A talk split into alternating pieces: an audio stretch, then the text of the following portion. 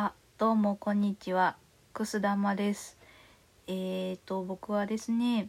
あの何かお祝い事があった時にですね、あのついてる紐を引っ張っていただくとあの僕が開くという、えーシステムになっておりまして、あの僕の中にはあのちりめんやら、えーと紐やら、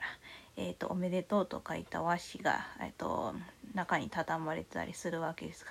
どうもちょっと自分で言うのもあれなんですが。なんか僕ってあのめでたすぎるなと思ってなんか必要以上に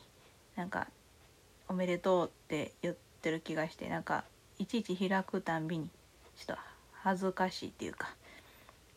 ちょっとうんなんかほんまなんか紐を引っ張ってほしくないんですけど